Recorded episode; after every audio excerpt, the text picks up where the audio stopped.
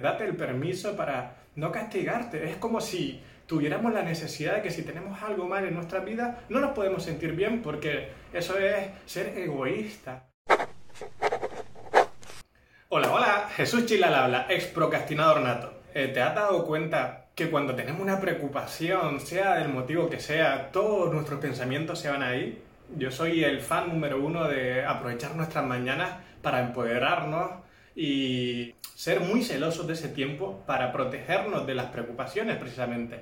Pero no es nada fácil. Es decir, mi objetivo es proteger mis mañanas para eh, dedicar un tiempo para mí, para respirar, para conectar con mi cuerpo, para sentir mi energía, para estar presente. Básicamente, como digo, para limpiar mi mente.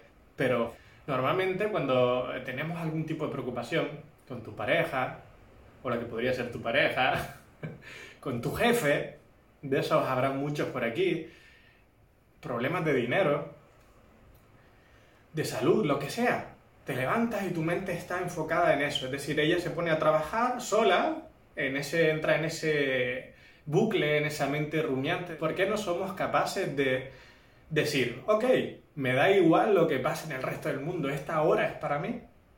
¿Por qué cuesta tanto? Y sin embargo, si lo haces, pues, wow, qué rico. Es decir, no puedo solucionar nada de esa preocupación que tengo ahora mismo, de, de qué va a pasar en el futuro. Es decir, date, premiate, date el permiso para no castigarte. Es como si tuviéramos la necesidad de que si tenemos algo mal en nuestra vida, no nos podemos sentir bien porque eso es ser egoísta. Tenemos que estar enfocados en un problema que no podemos solucionar. Fíjate que ahora cobra más sentido esas estrategias para proteger tu mente por la mañana, porque cuando tienes esa estrategia, cuando eres capaz de regalarte esa hora, pero 100% esa hora para ti, para no preocuparte por algo en lo que no puedes ahora mismo dedicar tiempo, cuando, cuando dejas de juzgarte a ti mismo por creerte egoísta, porque deberías de estar triste y preocupado y pensando en eso, porque parece que si no lo hacemos se va a prolongar más el tiempo, pues ocurre la magia cuando te das ese permiso y en ese tiempo no solo metes ese estar contigo, sino movimiento, inspiración.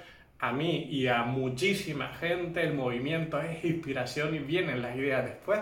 Cada vez lo pongo más en práctica porque son muchos los momentos que estoy abajo en que no creo en mí, en el que tengo preocupaciones externas.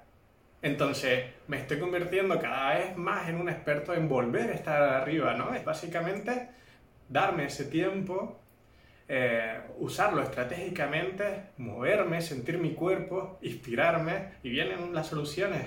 Eh, y todo se trata de que esta vida está para vivirla y no para estar buscándonos nosotros mismos ni creyendo que lo normal es estar triste y preocupado. Son dos días. Bueno, como siempre acabo 5, 4, 3, 2, 1, salta pasa la acción.